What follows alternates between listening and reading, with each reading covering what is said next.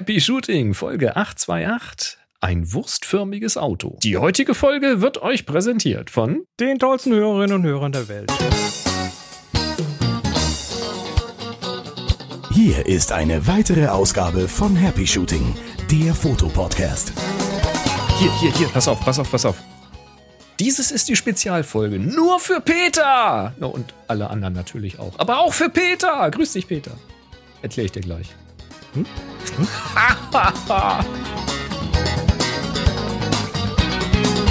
und hier sind eure Moderatoren, Boris und Chris. Ja, das muss jetzt mal sein. Habe ich da was nicht mitbekommen? Ja, der Peter hatte im Slack geschrieben, äh, dass er sich freut, dass wir Rücksicht auf ihn nehmen, denn wir nehmen das ja hier schon am Montag auf und das Ach bedeutet, so, dass er ja. live zuhören kann, denn morgen hätte er es nicht geschafft.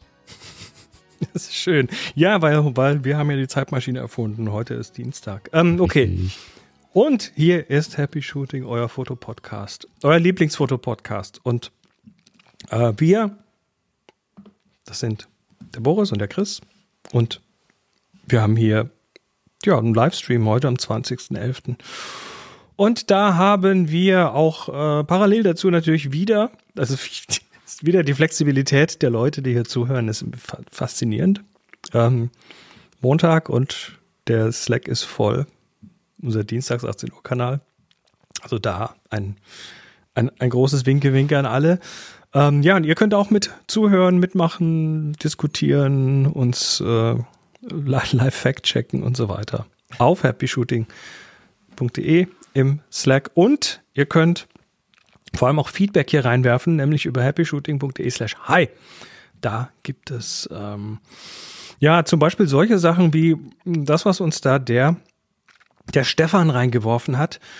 Ähm, er hat nämlich noch einen Nachtrag zu Sandisk, ne, diese kaputten SSDs. Ja. So, er schreibt, ich habe eine externe portable SSD mit 1 Terabyte, die laut Seriennummer nicht betroffen ist. Also Sandisk hat da so ein Tool, da werfst du eine Seriennummer rein, ja. falls du sie denn auf dem Gerät findest. Es ist gar nicht so einfach. Hm. Ja, ich musste tatsächlich hier den, den Magnifier vom Phone nehmen ich und grad, den es, Kontrast an, es hilft mit so. dem Smartphone zu gucken, weil das sieht mhm. noch ein bisschen mehr. Mhm. Also je nach, je nach äh, wann die das da drauf gedruckt oder gelasert haben, ist das echt kaum zu den. Egal, also meine, meine sind auch nicht betroffen. Also ich habe ja hier so laut Nummer, ja. Hab diverse ja. von den Dingern. So, ich habe hier auch so ein, so ein Ding, das ist auch nicht betroffen. Also ist aber man, auch keine die Pro. Die hat man einfach, ne? Die hat man einfach, diese Dinger. Mhm. Egal, also auf jeden Fall hat er sie da reingeworfen, die Seriennummer, und das sagt, dass er nicht betroffen ist, schreibt er weiter. Vor meiner Lissabon-Reise hat sie auch einwandfrei funktioniert. Nach dem Flug wurde sie vom Rechner nicht mehr erkannt. Das passt zu den von Atingo beschriebenen Ursachen. Das ist diese ja, dieser österreichische Firma, glaube ich. Dieser Datenretter. Also Datenrettungsfirma. Wenn dieser Fehler die Ursache ist, das sind alle SSDs betroffen und werden wohl über kurz oder lang ausfallen, wenn sie weiter benutzt werden, sagt Stefan. Mhm. Äh, damit sowas nicht passiert, gibt es zum Beispiel in der Automobilindustrie sehr genaue Designrichtlinien für das Leiterplattenlayout. Diese Designs werden sehr intensiv geprüft bevor sie zur Richtlinie führen. Aber das kostet natürlich Geld, das für Konsumerprodukte wohl nicht immer zur Verfügung steht. Mhm, mh, mh. Werden wir gleich noch ein bisschen mehr drüber reden, weil da haben wir noch ein Thema dazu. Ja. Aber ich habe inzwischen auch den ja. Verdacht, dass diese Seriennummerprüfung sich auf ein anderes Problem beziehen könnte, wofür eben dieses Firmware-Update dann gegebenenfalls gedacht ist oder eben eine Austauschaktion. Ähm, aber nicht das, worum es jetzt hier äh, ursächlich zu gehen scheint. Ja, und da tauchen wir am besten gleich in die News ein, weil das kam heute, also äh, nochmal zur Historie. Atingo sagt, äh, mindestens einmal pro Woche kriegen wir SanDisk SSDs mit Hardware-Defekt. Mhm. Und das ist definitiv ein Hardware-Problem laut deren Aussage. Mhm. Nämlich ein Problem mit dem Hardware-Design. Da sind die Pads wohl zu klein für die Bauteile oder die Bauteile zu groß. Gehört auch letzte Woche zu dem Thema, genau. Im Detail. Haben wir letzte Woche drüber gesprochen, habe ich auch Jochen nochmal mit, äh, mit ähm, befragt zu dem Thema. Der hat das auch als, als plausibel bestätigt. Ähm, unter anderem kommt auch laut Atinga dazu, dass das Lötzinn Blasen wirft und mhm. dadurch vielleicht auch die Lötstellen zu schwach sind. Mittlerweile pappen, pappt Sandisk ja da wohl auch äh, Epoxy mit drauf, also oder mhm. pappt die Bauteile noch mit Epoxy zusätzlich an die Platine. Mhm. Naja, äh, jedenfalls ähm, streitet jetzt Sandisk die Hardware-Probleme ab und zwar gegenüber Petapixel. Petapixel hat angefragt und die sind wohl groß genug, dass man auch eine Antwort bekommt und die kam dann. Äh, und Sandisk hat im Prinzip, ich habe das mir hier mal übersetzen lassen, äh, schreiben, wir überprüfen die jüngsten Aussagen über die Hardware-Komponenten unserer tragbaren SSDs. Äh, wir möchten unseren, und zwar die SanDisk Extreme und SanDisk Extreme Pro, darauf soll es wohl beschränkt sein. Wir möchten unseren geschätzten Kunden versichern, dass wir die Qualität unserer Produkte sehr ernst nehmen und dass wir strenge Testverfahren für unsere tragbaren SSD-Produkte anwenden. Und dazu gehört dann, wieder laut Aussage von Sandisk, ein intensiver DFM-Prozess, also Design for Manufacturing. Wahrscheinlich das, was Stefan da gerade gemeint hat, vermute ich. Also natürlich wird da beim Design darauf geachtet, dass man es auch herstellen kann, weil die Stückzahlen, die da rausgehauen werden, sind so groß, dass eigentlich die Kosten fürs Design äh, gar nicht ins Gewicht fallen. Ne? Die sind bei der Produktmenge eigentlich. Machst du einmal und dann machst egal. du Hunderttausende und Millionen Produkte. Ne? Genau, dann äh, sagen sie, sie befolgen auch die Industriestandard IPC-Richtlinien für die äh, für die Printed Circuit Board Bestückung und das Design. Sie verwenden Lötpaste von einem branchenführenden Lieferanten. Sie führen vor dem Versand strenge Qualifizierungsmaßnahmen auf Produktebene durch in Bezug auf Temperatur, Vibration, Feuchtigkeit und Stöße. Und ähm, ja, und dann schreiben sie, die jüngsten Aussagen legen nahe, dass, wie gesagt, ich habe das übersetzen lassen hier, die jüngsten Aussagen legen nahe, dass Hardware-Komponenten für das Firmware-Problem verantwortlich sein könnten, das Anfang des Jahres bei bestimmten tragbaren SSD der Modelle so und so und so und so ähm, auftrat. Jetzt kommt der Satz. Wir arbeiten zwar daran, weitere Informationen zu sammeln, glauben aber derzeit nicht, dass Hardware-Probleme eine Rolle bei der Produkt bei den Produktproblemen gespielt haben, die wir mit dem Firmware-Update erfolgreich behoben haben. Ja, der Satz davor ist ja schon Quatsch. Die jüngsten Aussagen legen nahe, dass Hardware-Komponenten für das Firmware-Problem also im Original Uh, the recent statements suggest that the hardware components may have been responsible for the firmware issues. Ähm, das ist Quatsch. Natürlich sind die Hardware-Probleme nicht ursächlich äh, für ein Firm, äh, für das, für ein Problem mit einem Firmware-Update verantwortlich. Das, das behauptet ja auch keiner. Die Leute sagen, die Hardware-Probleme sind die Ursache dafür, dass die Dinger reihenweise ausfallen. Das ist das Problem. Und dass das Firmware-Update dagegen nicht hilft, hat natürlich damit zu tun, dass ein Firmware-Update nicht hilft gegen sich lösende Teile von einem Circuitboard. Also, ganz ehrlich. Jetzt, also ja, angenommen, da fällt jetzt ein Kondensator immer runter und du kannst dann vielleicht über die Firmware irgendwelche Parameter der Arbeitsweise des Produktes so ändern, ja. dass der Kondensator keine große Rolle mehr spielt und dann um Überhitzung zu vermeiden und runter zum zu Beispiel, takten oder du fährst so, dann quasi das Produkt in einem anderen äh, Envelope, dass es nicht so da freuen sich, zum Beispiel. Da freuen sich halt die Kunden, deren Platte nicht mehr bootet. Die fragen sich dann, wie soll ich denn jetzt ein Firmware-Update aufspielen? Also sorry, Leute. und sie sagen halt im letzten Satz, dass sie das Firmware, dass, dass sie natürlich das Pro Problem mit dem Firmware-Update erfolgreich behoben haben. Offenbar nicht. Nee. Weil sonst kämen die Dinge. Also äh, Atingo sagt weiterhin, ja, wir haben immerhin immer noch pro Woche mehrere von diesen Dingern und ähm, mhm. das Problem ist wohl nicht gelöst und deshalb sind wir da, ble bleiben wir mal dabei, das ist so. Jochen ähm, fragt übrigens im Chat äh, oder äh, meint, sie hätten ein Firmware-Update ins Lötzinn geladen, ob das Zeug aus Nanobots bestünde. Ja, genau so macht man das ja heute. Ja. Nicht wahr? Das ist also, gute alte Borg-Technologie. Wir kennen das aus Dokumentationen wie Star Trek The Next Generation, Deep Space Nine. Die Dokumentation, genau. Ja, äh, es, ja Dokumentarfilme halt. Ne? Ja. Ähm, es, es, ich, also das Statement klingt mir sehr nach, das haben wir mal, bevor wir es rausgelassen haben, noch unseren Anwälten gegeben. Äh, ja, also ich bleibe dabei, ich, also ich persönlich werde die Sandisk-Teile, also ich werde jetzt, wenn ich mal wieder was brauche, werde ich sowas nur mit der Kneifzange anfassen. Ja, ich hätte eine Sandisk SSD günstig abzugeben. Also ich habe hier, ne? Hier, zwei Stück. Ein, ein Terabyte kann ich hier. Zumindest eine davon hat potenziell diese Probleme, obwohl die Seriennummer nicht in der Liste vorkommt. Ich traue dem Ding nicht mehr. Und vielleicht fällt sie nie aus. Zahlt mir Höchstbeträge. Ich habe eine abzugeben. Ich muss mal das Gehäuse knacken und gucken, ob da irgendwie, oder wenn man sie schüttelt, Aus was Neugier, meinst rasselt dann dieser, dieser Kondensator da drin. Warte mal, die andere? Nee, da rasselt nix. Noch nicht. Ja, ist bei dir wahrscheinlich mit Epoxidharz übergossen. Das rasselt nicht, selbst wenn es sich löst. Nee, meine sind ja älter. Ne? Da, so. da ist noch keine Epoxy drin. Okay. Naja, jedenfalls ist das hier. Ähm. Übrigens, äh, Es ist- scheint auch, scheint es das auch mehrere, mehrere Gerichtsverfahren jetzt zu geben gegen Western Digital Na klar. wegen dieser. Ja, wenn du wirklich wichtige Daten auf sowas hast und die sind weg. Ja, ja. Ich bin gespannt, wie diese Geschichte ausgeht und ich finde es nach wie vor.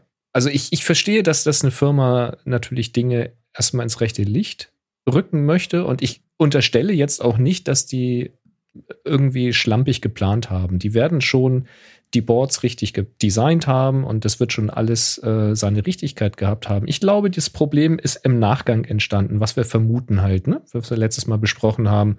Das ist halt geplant für Teil A. Teil A ist nicht lieferbar, weil wir haben einfach ähm, Engpässe, Produktionsengpässe. Wir hatten Covid und haben es noch. Und dann haben sie gesagt, ja komm, dann nehmen wir das andere. Das ist irgendwie, ich spekuliere jetzt mal, ein Viertelmillimeter größer. Wie schlimm kann das schon sein? Äh, geht doch alles und dann geht das durch die Tests auch durch mit Rüttel und Hitze und so weiter und ne, Test passt und so weiter, alles gut. Aber draußen im echten Alltag passieren eben doch andere Dinge, die man vielleicht nicht vorhergesehen hat. Irgendwie sowas. Ich bin gespannt. Ich drücke die Daumen, dass sie da irgendwie noch es schaffen, die Kurve zu kriegen, aber bei mir schwindet das Vertrauen gerade massiv. Und das ist sehr schade. Kommen wir zum Thema Behörden und Fotografie. Mhm. Ähm, das ist ein Fall, der ist jetzt schon so zwei, drei Wochen alt, aber ich dachte, wir könnten trotzdem mal kurz hier drüber reden. In den, äh, in den Kanada hat Fotograf John Morris ähm, in Quebec City eine Geldstrafe bekommen von 230 äh, was war's? Kanadischen Dollar, genau. Wegen Herumlungerns. Wegen Loitering. Moment, was?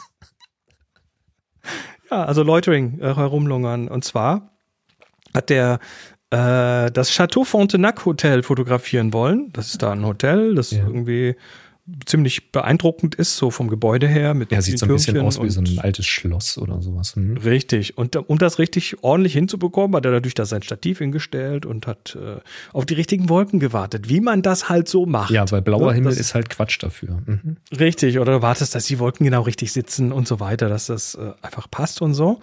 Und da ist er halt wohl so eine halbe Stunde rumgestanden dafür, was auch nicht völlig Also eine ungewöhnlich halbe Stunde ist. ist. ja nix. Da esse ich ja an einem Eis länger, wenn ich möchte.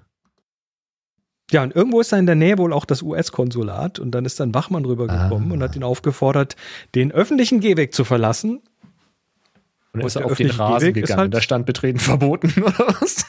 Nee, das ist halt öffentlicher Gehweg und dieser öffentliche Gehweg ist halt in Kanada ist halt öffentlich und da kannst du stehen und du kannst eine Kamera hinstellen und Ja, das ist natürlich. alles erlaubt natürlich. Ja. Ne, das, was man hier so Panoramafreiheit nennt, das ist da wahrscheinlich sehr ähnlich. Gehe ich mal von aus. Mhm. Ähm, der Fotograf Morris hat dann seinen Namen nicht gesagt. Das heißt, muss ich nicht. Mhm. Ich habe nichts angestellt hier. Ist öffentlich völlig hier. im Recht. Genau. Ähm, und daraufhin wurde er dann, also die, ich glaube, die haben dann die Polizei gerufen irgendwie und darauf wurde er in Handschellen gelegt und wegen Verstoß gegen eine kommunale Vorschrift bestraft. Und äh, die, die City Police von Quebec äh, hat wohl angegeben, dass Verhaftungen oder Bußgelder wegen äh, Rumlungern nach Ermessen der Polizeibeamten und auf äh, Einzelfallbasis erfolgen. Aha. Tja. Ähm, Ist, ist dir schon mal irgendwie sowas passiert? nein.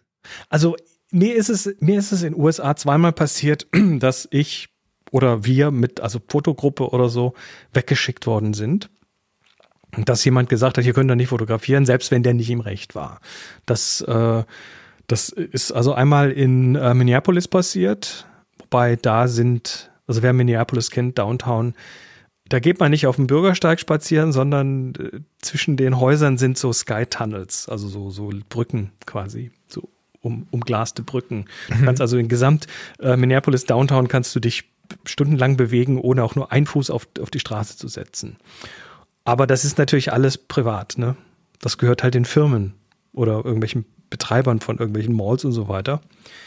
Und da hast du tatsächlich, ja, kam dann tatsächlich mal so ein Typ an, so ein bisschen Powertrip und dann gesagt, ja, ich hier nix, gar keine Fotografie und so. Und dann sind wir halt gegangen. Und das zweite Mal war in San Francisco am, am Ferry Building.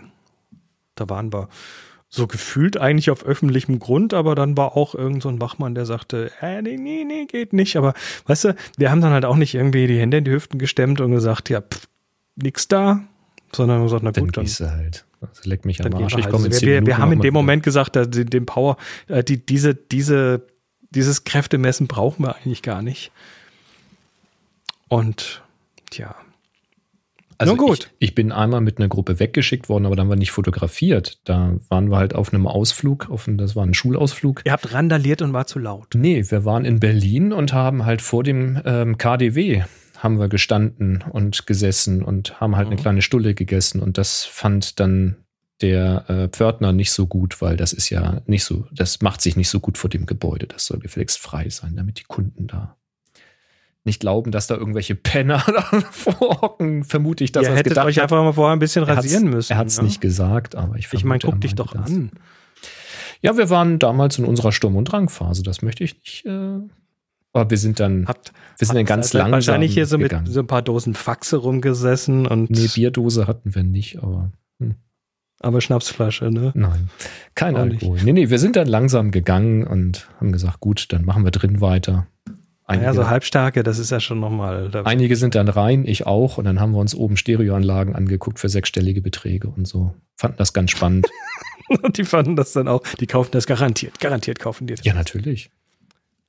Ja. Ich frage für meinen also Vater. Lass uns, lass, lass uns mal wissen hier so in die Kommentare rein oder auf, äh, auf den Social Media. Was ist euch schon sowas schon mal passiert? Habt ihr schon mal, seid ihr schon mal verhaftet worden, weil ihr auf dem Bürgersteig gestanden seid mit der Kamera? Tja. Also äh, kam jetzt bei mir auch noch nicht so oft vor, sowas. Also wenn ich irgendwo länger gestanden habe, dann irgendwo mitten, also nicht jetzt nur auf dem Feld, sondern auch schon so bei Sehenswürdigkeiten, so Verburgen oder Schlössern oder sowas, da ist ja meistens irgendwie so ein. Ja, aber da so, sind so, die so Touris mit ihren Kameras, ja, da bist du ja nicht. Da, und da ist halt irgendein ja Parkweg dahin und so eben, das, das ist ja, meine Güte. Na gut. Ähm, wir müssen noch mal über die A9 Mark III reden die jetzt ja die letzte Woche so ja. durch die. Obwohl es ja so viel dazu nicht gibt. Also ich meine, sie hatten Global Shutter, kaum einer hat sie. Ich glaube, es gibt zwei Stück überhaupt. Also die haben es geschafft mit ihrer Ankündigung, die Fotowelt so ein bisschen, mhm. äh, so, so, alle haben so die Öhrchen hoch und Antennen hoch und ja. ähm, habe ja auch hier. Zu Recht, zu Recht, muss man schon sagen. Äh, zu Recht. Es gibt äh, jetzt aber auch Artikel, die äh, den Basis-ISO-Wert diskutieren. Nämlich die fängt ja bei 250 an. Ja. Mhm. Und das ist ja wohl, äh, ist ja wohl ein Problem, ne? Oder ist es das? Meint irgendjemand, ich meine, Nikon hat eine Basis-ISO von 200? Ja, äh, also es, es, es gibt, nee, der Artikel äh, kreidet das gar nicht an, sondern es ist einfach, es wird wohl gerade in diversen Ecken diskutiert, dass das ja gar nicht ginge. Mhm. Weil 100 oder mindestens mal 100 oder 60 oder so ist ganz wichtig und mhm. ähm, deshalb und das seien halt die Kosten, das sei halt quasi das, das Preisschild, was mit dem Global Shutter kommt. Mhm.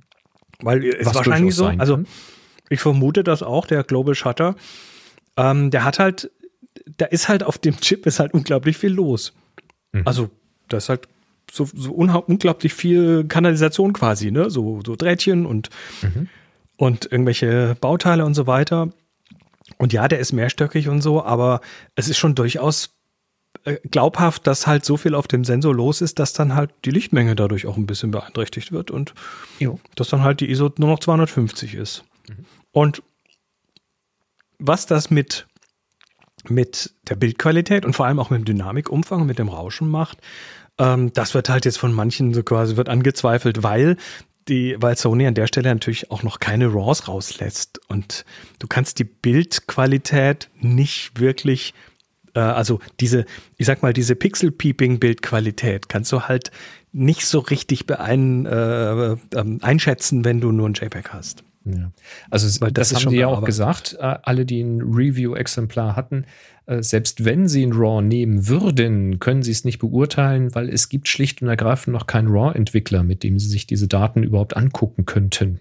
Also ja. Also, äh, ich sag, ich sag mal so, ich halte das, ich halte das für überhaupt kein Problem. Und nachher in diesem Artikel hier auf Petapixel ist das auch so. Die sagen dann auch, naja, du kannst das, äh, du kannst das Thema natürlich, äh, das Problem kannst du lösen, indem du einfach einen ND-Filter vorne draufknallst und fertig. Also wenn du wirklich eine lange Belichtungszeit und äh, was du normal durch eine niedrige ISO hinkriegst, äh, wenn du die brauchst, Ach, kannst du okay, natürlich einfach Licht so. wegnehmen, weißt du? Hm, Also der Gedanke ist, wenn, wenn du jetzt, ähm, ja, wenn du länger belichten willst, das heißt, wenn du eine niedrigere Empfindlichkeit haben möchtest, könntest du sie wahrscheinlich digital runterschrauben und das geht halt einher mit einem Dynamikverlust. Das ist bei anderen Kameras ja auch so. Ja, Ich okay. vermute das.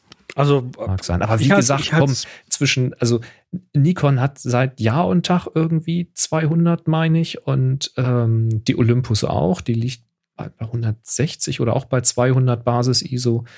Und äh, sorry, das ist jetzt noch nie irgendwie tot diskutiert worden, dass das jetzt irgendwie wirklich ein Problem wäre. Ich, ich, und ob Das jetzt Frage, wo du 50 mehr guckst, ne? sind. Das ist die Frage, wo du guckst. Ich, ich finde es, ich find's, es ist eine Nicht-Diskussion, aber es ist eine Diskussion, die zumindest äh, es wohl manchen wert ist, darauf hinzuweisen. Ja, So auch wir. Also, ja. Ja, du hast es ja auf, auf den Tisch getan. Ich sage, das ist äh, akademischer Natur. Wir gehen mal kopfschüttelnd weg, okay? Ja, wir warten mal ab, bis wir echte RAW-Daten äh, sehen können. Und dann schauen wir mal, was da passiert. Vielleicht überrascht uns Sony noch alle. Und sagen, ja, ja, Basis-ISO ist 250, aber du drückst hier diesen Knopf und dann hast du ISO 60 ohne Dynamikverluste. Weil Global Shutter, Shutter hier irgendwelche super Späßchen macht und keine Ahnung. Global Shuttler, das ist was Der, der Global Shutter. Apropos Global Shutter. Jetzt ist ja Sony quasi vorgeprescht und hat gesagt, hier, wir Mhm. machen das jetzt. Ähm, was mit den anderen? Ja, äh, Canon hatte ich ja letztes Mal noch spekuliert, das könnte dann vielleicht ja Anfang nächstes Jahr kommen, wenn sie mit einer R1 vielleicht aus der Tür fallen. Aber da gibt es jetzt wohl Aussagen, gerüchteweise, dass das vorerst nicht kommen wird. Also bei Canon wird es vorerst keinen Global Shutter in den Fotokameras geben, und zwar weder für die R1, die jetzt ja dann vermutet wird, dann Anfang nächsten Jahres, also 2024, äh, noch für den Nachfolger der R5, also die R5 Mark II. Und da sagt der Artikel auch, also für die R5 Mark II hätte das vermutlich auch niemand erwartet, dass das kommt, weil warum denn auch? Und eigentlich würde man eher vermuten, dass es, wenn dann in einer R3 Einzug halten könnte, also dann in einer R3 Mark II, weil das so ein bisschen das Pendant zur A9 ist. Und da ist natürlich, also da habe ich jetzt persönlich noch gar nichts von gehört, von der R3-Nachfolger. Und da ist jetzt aber auch die Aussage nicht geklärt, ob es denn da auch kein Global Shutter geben wird. Klar ist erstmal nur für die R1 nicht und für die R5 Mark II nicht. So, und alles andere wird man abwarten müssen. Es ist jetzt nicht so, dass Canon die Technologie nicht hätte. Canon hat durchaus Global Shutter, nämlich zum Beispiel bei den Videokameras. Als Beispiel sei da die C700 genannt, C700 GS. Und dafür gibt es sogar oder gab es ein Austauschprogramm. Ich weiß nicht, ob das noch gilt. Ähm, wenn du eine C700 mit einem normalen Sensor hattest, dann konntest du den austauschen lassen gegen einen mit Global Shutter, wenn du wolltest. Also äh, es ist nicht so, dass sie so etwas nicht hätten, ähm, aber eben in den Fotokameras mit dem, äh, ja, mit dem großen Sensor haben sie das eben derzeit nicht. Kommen wir Also, zu was ganz Haltet anderem. euren Atem nicht an. Wenn, wenn ihr eine neue Canon-Kamera braucht und ihr braucht jetzt auch eine, dann könnt ihr jetzt auch kaufen. Wegen Global Shutter würde ich jetzt nicht warten. Das ist eigentlich die Genau. Aussage. Kommen wir zu was anderem. Ich muss es hier kurz erwähnen. Ich weiß, das ist nicht dein Lieblingsthema, aber ähm, Drama. Ich Drama. fand's nur lustig, wirklich. Naja, Aber erzähl mal. ich, ich saß da tatsächlich so ein bisschen Pass auf, ich leite das ein. Es geschah zu einer Zeit. Und wenn sie Ja, nicht gestorben sind. Es geschah vor dem Wochenende. Und zwar ähm, hat OpenAI, also Kindergarten. Ne? Wir haben einen ganz großen Kindergarten hier, der aber wahrscheinlich schon in irgendeiner Form Auswirkungen haben wird. Und zwar bei OpenAI, der Chef, der CEO von OpenAI, Sam Altman, ist am, ist vor dem Wochenende gefeuert worden. Also aus blauem Himmel. Und zwar nicht einfach so, ne, so, du kennst das, wenn so ein, wenn es da interne Unstimmigkeiten gibt und so weiter, dann wird in der Regel äh, das Narrativ dem gefeuerten Chef überlassen. Ne? Ich möchte mehr Zeit mit meiner Familie verbringen. Ich, ja, die, die, überfreundlichen Abgänge, ne? Eine mehr diese, Private diese, zielende Tätigkeit. Genau. Mhm. Äh, in diesem Fall nicht, sondern das Board, also das, der, der, der Aufsichtsrat hat quasi ähm, gesagt, ja, nee, der ist raus, weil der war nicht ehrlich. Also übersetzt so viel wie der hat uns ins Gesicht gelogen und da war, war man nicht mehr ja, einverstanden damit. Bei der internen Kommunikation nicht so offen und so. Ja, ja. Mhm. Und ähm, naja, OpenAI ist halt in dem KI-Bereich dann doch irgendwo immer noch der Platzhirsch. Und deshalb ja, es geht hier, äh, das sind die, die äh, ChatGPT und sowas ähm, gemacht Die ChatGPT machen, die mhm. äh, Whisper machen, die äh, DALI machen, also die eigentlich diesen kompletten Hype losgetreten haben letztes Jahr mit DALI 2. Mhm. Ne? Mhm. So, also der ist geflogen vermutlich eben unterschiedliche Ansichten zwischen ihm und dem anderen Gründer, dem Herrn Sutzgeber. Ähm, dann hat kurz darauf der Aufsichtsratschef auch gekündigt, hat geschrieben, I quit, so geht's nicht, ich gehe. Der ähm, übrigens auch schon bei der Konferenz nicht dabei war, wo es darum ging, den CEO ah, okay. rauszuwerfen. Da war er nicht anwesend als einziger und hat dann hinterher gesagt, ich bin dann auch weg, weil er wollte quasi nicht mit für den Rausschmiss verantwortlich sein. Okay, dann sind, dann sind auch gleich noch so ein paar Schlüsselfiguren, so Key Scientists, so ganz wichtige Menschen, sind auch gleich noch mitgegangen. Dachte, so geht's nicht, wir gehen. Ähm, dann kam über das Wochenende plötzlich die Meldung, dass der Herr Altman wieder zurückgeholt wird. Also der Aufsichtsrat äh, soll dann, sollte dann wohl zurücktreten und er sollte wieder zurückkommen. Äh, dann hat sich irgendwie Satya Nadella, der Chef von Microsoft, eingemischt, weil Microsoft ist der größte Geldgeber. Die haben eine Investition von 10 Milliarden äh, da irgendwie laufen. Mhm. Und der hat wohl ziemlich gekocht. Äh, dann hat Sam Altman jetzt dann plötzlich den, äh, einen neuen CEO-Posten bekommen, aber nicht bei OpenAI, sondern bei Microsoft. Okay. Ja, genau. Sagt er, es wird noch besser. Also, der hat jetzt. Wir, wir reden jetzt aber von etwas, das ist jetzt am Wochenende passiert. Ne? Das ja, ist das ist Samstag heute passiert. Das los oder so. Ja, ja, das ist heute passiert. Also, und zwar, äh, und zwar. Und, und heute ist Montag. Also, es geht um Samstag, Sonntag und heute ist Montag. Das alles genau. ist in genau. diesen drei Tagen abgelaufen. Also, Microsoft gründet jetzt ein Advanced AI Research Team. Das ist also eine eigene Division quasi, eine eigene, ein eigener Bereich. ähm, dem der, der ehemalige OpenAI-Chef jetzt vorsteht. Also er kommt nicht zurück zu OpenAI. Und äh, der Aufsichtsratschef, der kommt da auch unter und auch einige Kollegen. Und denen wurde auch gleich, wurden auch gleich Ressourcen zugesagt. Ja, und das heißt also, der, der, der bisherige Geldgeber wird jetzt zum Konkurrenten von OpenAI, weil die werden dann natürlich das weitermachen, was sie angefangen haben, ist ja klar. Ähm, hm. Äh, OpenAI hat einen neuen CEO gefunden, der heißt jetzt Emmett Shear, das ist der ehemalige CEO von Twitch. Der soll jetzt äh, Interim CEO werden, also weil er halt Business-Erfahrung hat von größeren Businesses und so. Mhm. Und jetzt kommt aber noch heute, kam dann noch ein offener Brief und zwar drohen 500 der 700 Angestellten von OpenAI mit Kündigung falls das Board nicht zurücktritt und falls Sam Altman nicht wieder als CEO zurückkommt. Also OpenAI ist, ist am Ende. Also Altman wird ja jetzt nicht zurückkommen, wenn du sagst, er hat jetzt einen Posten bei Microsoft bekommen, Offenbar dann haben sie ihn nicht, jetzt eingekauft. Ne? Da haben sie sehr schnell reagiert und haben gesagt, du, wenn du gerade frei bist. Also, ich bin, jemanden also Wochenende bin ich, hier, bin ich hier mit Popcorn auf dem Sofa gesessen und das darf wohl nicht wahr sein. So alle fünf Minuten kam irgendeine neue Meldung. Also das Ding ist halt, OpenAI ist quasi am weitesten vorne gewesen, was das Thema angeht. Ja, es gibt ganz viele andere und viel Open Source und so, aber äh, von der Qualität, was da so die verfügbar ist für die Allgemeinheit, sind die schon sehr weit vorne gewesen oder am weitesten oder vorne gewesen. Es noch? Sind es immer noch. Aber dieses, diese Kindergarten-Story da, dieses, dieses Rumgemache, das hat halt quasi bei den Investoren mal eben schnell das Vertrauen zerstört. Und mhm. wenn du da irgendwie eine Investition von 10 Milliarden drin hast, dann ist das nicht so schön, wenn da plötzlich alle mhm. anfangen, hier äh, rumzu. Ich hatte auf Mastodon ja noch gewitzelt, dass das Drehbuch für diese Posse äh, von äh, ChatGPT selbst geschrieben wurde. Da hat das Board wahrscheinlich ChatGPT gefragt, wie man am besten vorgeht. Und das war, und dann sind sie dem einfach blind gefolgt. es meinte heute noch einer, natürlich, ne, ein Schellenberg, ein Schellenberg Böses dabei denkt. Also vielleicht war das ja auch alles so von vornherein eingefädelt, damit Microsoft eine, eine quasi eine feindliche Übernahme von OpenAI hinbekommt, ohne einen Dollar dafür zu bezahlen. Ne? Ich, genau. Das ist jetzt nur ein böses Gerücht. Ja, das sind dann jetzt aber. Tja. Also ich gehe jetzt langsam davon aus, dass das Drehbuch für irgendeine Netflix-Serie oder ähnliches ist im Prinzip schon geschrieben. Die ist schon geskribbelt. Das wird gerade noch ausgearbeitet und auf drei äh, Staffeln ausgewalzt. Das, also äh, das, das letzte Mal, dass so ein, so ein Aufsichtsrat jemand Wichtigen rausgeworfen hat, das war äh, 1985 Steve Jobs, der bei Apple rausgekantet wurde. Ja.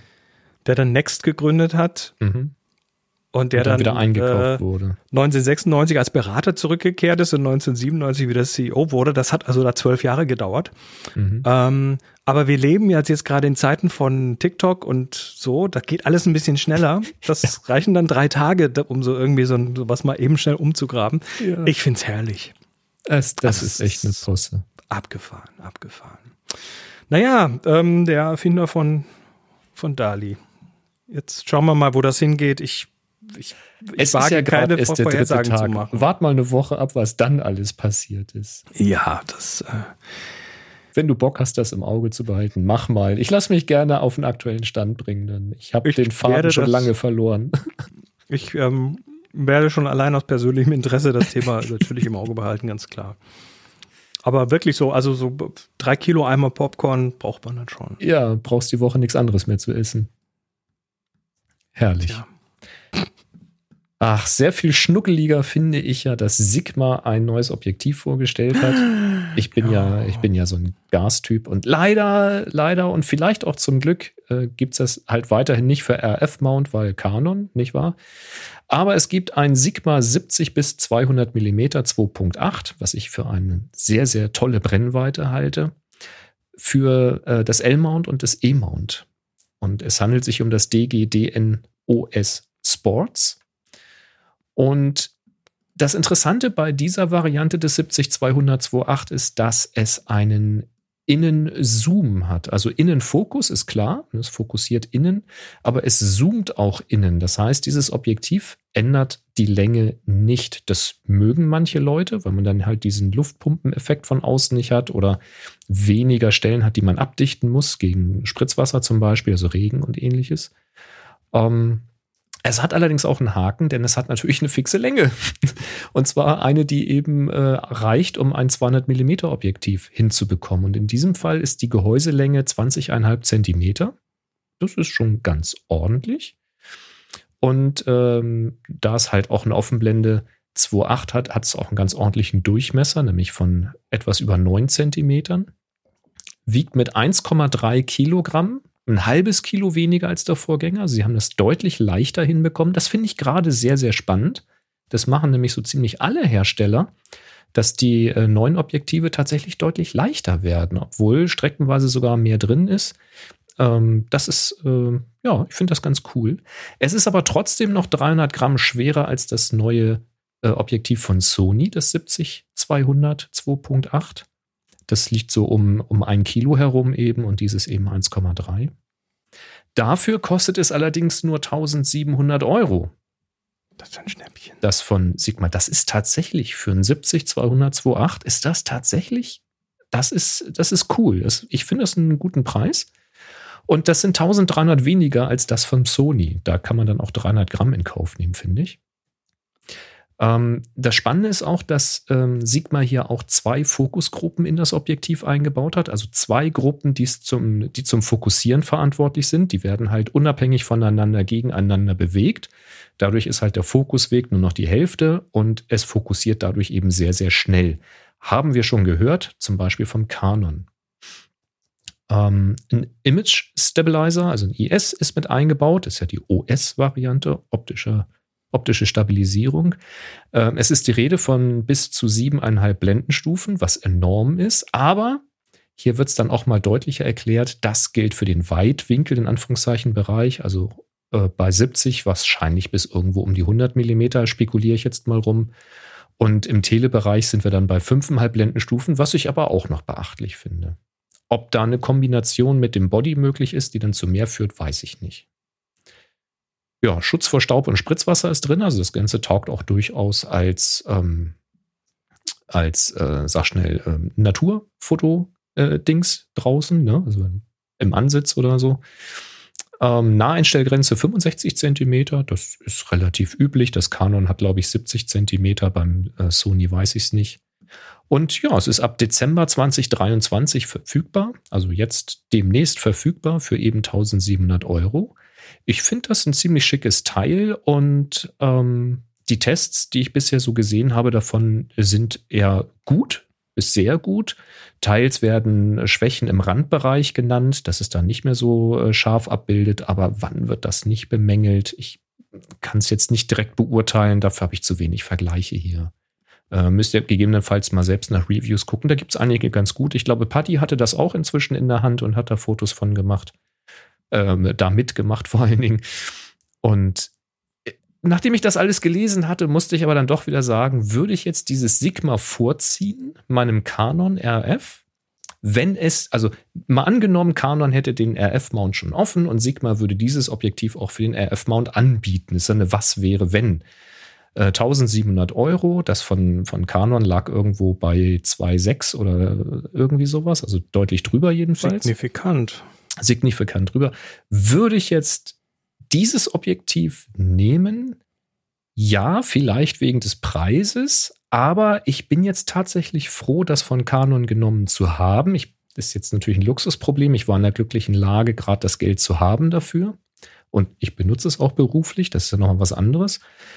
Weil das von Canon hat halt nun mal ein Packmaß von 14,5 Zentimeter statt 20. Und das macht selbst im Trolley echt einen Unterschied. Das ist wirklich enorm. Und ähm, genau wie das Sony-Äquivalent habe ich halt ein Gewicht von irgendwie um ein Kilogramm. Und auch das ist sehr, sehr angenehm. Ja, 300 Gramm sind halt nur 300 Gramm, aber es ist dann eben doch ein Drittel mehr. Also du hast ja heute äh, die großen Objektive heute, die werden ja tendenziell leichter als die früher. Mhm, do, ja, ja, wir, haben, ja, ja. wir haben andere, andere Glassorten, die besser brechen. Wir haben neue Designmöglichkeiten, die einfach die Linsen mehr optimieren und damit kommst du mit weniger Glas aus. Das heißt, so ein Objektiv besteht ja zum Großteil aus Luft. Mhm. Wenn man das jetzt in den Trolley tut, wie wäre das, wenn man an der Seite von Objektiv so eine Klappe hat, die man aufmacht und dann kann man da Sachen reintun? Ins Objektiv rein, noch so die kleinen Teile. Ich sage, das ist hauptsächlich hohl, das Ding. Da hast du ja, so Schublädchen für Kleinkram. Mhm. Ja, natürlich. Oder irgendwie. Muss halt vor der Benutzung einmal ausschütten. Ähm, ansonsten rasselt unter Sachen im Bild, ja, natürlich. Aber ja, gut, Kleinigkeit. Könnte, ich ich, ich, ich sage ja, das könnte wahrscheinlich möglicherweise komplett neue Kunstformen hervorbringen. Unter Umständen. Aber jetzt nochmal, um ernst zu werden. Dieses Objektiv hat, und jetzt aber nur am L-Mount, eine Besonderheit. Denn die L-Mount-Variante hat die Möglichkeit, den Autofokus von einer nicht linearen Fokussierung, ich zitiere hier, auf die lineare Fokussierung umzuschalten. Und der Unterschied liegt darin, dass bei der linearen Fokussierung der Drehwinkel des Fokusrings über den Fokusabstand entscheidet. Ähm, bei der nicht linearen Fokussierung ist es die Drehgeschwindigkeit.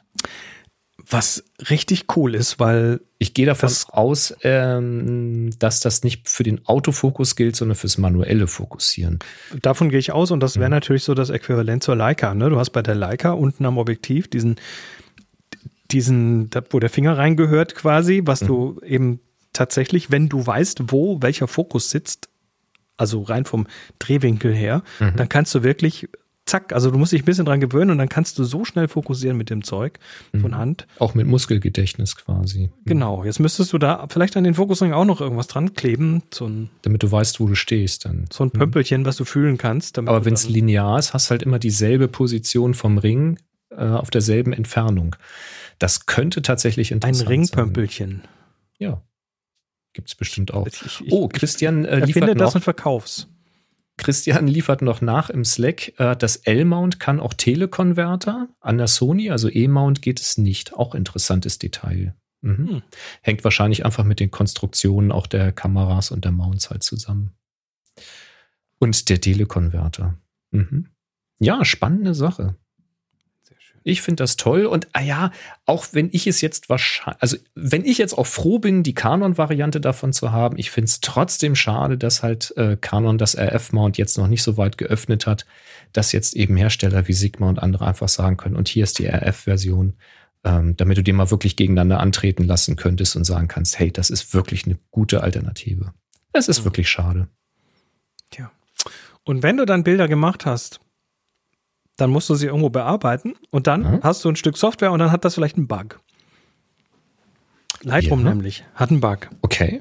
Also jede Software hat Bugs. Ab einer gewissen Komplexität ist das quasi äh, nicht zu vermeiden, dass Software irgendwelche Fehler hat. Und es gibt einen Bug, der schon seit über einem Monat in Lightroom steckt, also Lightroom Classic. Und ähm, das ist ein, äh, ja, also äh, wenn ich es richtig verstehe, weil ich habe den nicht, ich habe das Problem nicht. Ich erkläre aber auch Erklär gleich warum. Mal, was ist, ja. Äh, wenn man, also es geht um, um die Version 13.0 und 13.01 und ähm, äh, wenn du da mit der Plus- oder Minus-Taste aufs nächste Bild gehst im Editor und wie, also dann, dann kann es passieren, ist nicht immer so, aber es kann passieren, dass dann quasi zwar das nächste Bild irgendwie angezeigt wird, aber du beim Editieren das vorherige Bild bearbeitest. Oh, das wäre bitter. Entweder so rum oder das Bild bleibt stehen und du hast also auf jeden Fall eine Diskrepanz ja. zwischen dem, was du siehst und dem und Bild, dem, das du bearbeitest. bearbeitest. Mhm. Ich weiß auch nicht, welche Bearbeitungen, ob das alle sind oder ob das nur Metadaten sind oder sowas. Aber äh, es gibt natürlich eine Menge Leute, die sagen, ja, works for me. Bei mir ist das kein Problem, weil ich benutze da die Cursor-Tasten. Ja. Das scheint wohl mit den Tasten zu tun zu haben, mit denen du dich zwischen den Bildern bewegst. Oh, krass. Und es scheinen aber immerhin mehr Leute zu sein, als man denkt. Also das, äh, einige ja, könnte, User haben das Problem und es könnte ja sein, dass manche Leute die Plus-Minus-Taste verwenden, nicht weil sie auf der Computertastatur Plus-Minus drücken, sondern weil sie halt ein externes Board angeschlossen haben, wo dann Keine eben Plus-Minus drauf gemappt ist. Ne? Wir hatten ja schon diese, diese, wie hießen sie, Loop-Deck und äh, ähnliche Dinge. Ja, Schwurbler natürlich und so. Ja, die Schwurbler, genau. Und wenn du da halt das Plus-Minus drauf gemappt hast, weil das halt dann ging, dann hast du vielleicht das Problem. Oh, das ist ein böser Fehler, ja. Das ist ein böser Fehler und äh, es gibt genügend Leute, die das gar nicht toll finden.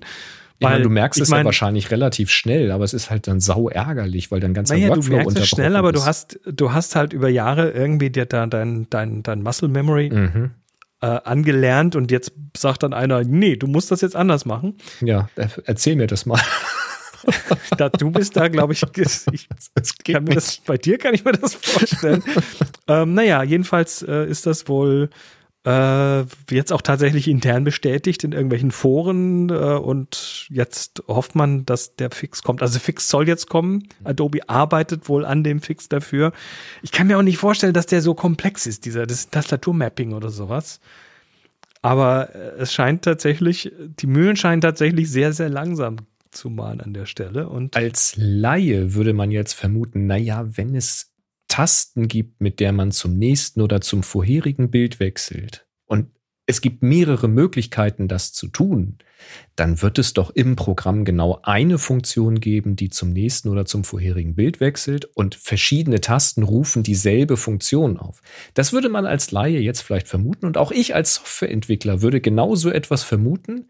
Ich kann aber als Softwareentwickler auf eine lange Erfahrung zurückblicken und ich habe schon viel Quellcode gesehen, der nicht immer nur mein Quellcode war und ich kann euch sagen, dem ist nicht so. Es kann durchaus sein, dass zwei Tasten vermeintlich dasselbe tun, äh, es aber maximal das gleiche ist und das auf unterschiedlichen Wegen erreicht wird. Das ist oft historisch bedingt, weil Software sehr alt ist und wächst und äh, oftmals gab es vielleicht Wege, die nur vermeintlich dasselbe tun, aber tatsächlich äh, Spezialitäten hatten, wo man dann sagt, okay, das ist der einfache Weg, das ist der komplizierte, da passieren dann noch andere Dinge und so weiter. Dann ist das also ein, mal rausprogrammiert worden, plötzlich ein Beispiel ist dafür. dasselbe. Ich ja. habe ein Beispiel dafür. Deine, dein, dein Smartphone mhm. kann Fotos machen mit der Lautstärke-Taste. Mhm. Ja, du nimmst das Foto, drehst äh, das, das Smartphone, machst einen Fotomodus an, drehst es auf die Seite und dann benutzt du die Lautstärke-Tasten wie eine, wie einen Auslöser. Oh mein Ganz simpel, ne? Das ist doch dasselbe, das, als wenn du auf dem Display auf diesen roten Knopf drauf drückst. Exakt, ja. Aber ist es halt nicht. Aber also doch nicht. Für die längste Zeit, und ich rede jetzt mal nur von iPhone, aber für die längste Zeit ging das nicht, weil Apple gesagt hat, nö, das lassen wir nicht zu. Das mhm. ist verboten, weil ähm, ja, weil, weil man so Buttons rein rein mental nicht überlagern darf, weil sonst und so weiter. Egal. Das hatte also irgendwelche mhm. äh, Design- und psychologischen Gründe. Dann hat irgendein Kamerahersteller, ich weiß es nicht mehr den Namen, also ein Kamera-App-Hersteller, hat gesagt, und, und da gibt es auch keine API dafür. Du kannst also nicht beim System abfragen, wird jetzt der Lautstärke-Knopf gedrückt. Mhm. Jetzt haben die äh, gesagt, okay, dann machen wir jetzt einfach folgendes. Wir überwachen ständig die Lautstärke. Wie, wie hoch die eingestellt ist, weiß, das kann man, das kann man kann rauskriegen man, als kann Programm. Man ja. So, und wenn die sich jetzt ändert, dann muss ja jemand auf den Lautstärke-Knopf gedrückt haben und dann lösen wir aus. Und das ging auch. Ja, bis Ach, du die maximale Lautstärke erreicht hast. Ja, das hat das dann, glaube ich, wieder zurückgestellt oder so. ja, musst aber auch erstmal rumtricksen. Konntest auch, und du konntest auch Nebenwirkungen, du konntest auch die Lautstärke äh, nicht auf Null haben, weil ansonsten, wenn du auf den Lautstärke leiser, auf den Leiser-Knopf drückst, wird es nicht leiser, weil ist ja schon leiser. auf Null. Mhm. Das heißt, die haben quasi beim Starten ihrer Foto-App immer erstmal die Lautstärke auf mindestens knapp über Null gestellt, was die Leute ein bisschen verwirrt hat, weil manchmal halt ja, ist plötzlich auf Null stand und, und plötzlich so. Sound kam ja. und so. Egal, auf jeden Fall hat dann Apple relativ kurzfristig, äh, kurz danach dann diese App aus dem Store geworfen. Das ist Jahre her, äh, weil sie gesagt haben, geht ja so gar nicht, könnt uns nicht umgehen und äh, haben dann aber kurz darauf selber die Funktion eingeführt, ja, dass vorher hatte Apple mit dem nicht. genau, mhm. vorher hatten die das nicht. Und dann war das auch, nachdem das für relativ viel öffentlichen Druck gegeben hat, dann auch okay für die App wieder in den App Store zurückzukommen. Aber, und das ist jetzt, ich würde sagen, wahrscheinlich fünf Jahre her oder so, aber eine API für das Auslösen per Knopf, per, per Lautstärke-Knopf gibt es erst jetzt seit diesem Jahr. Hm.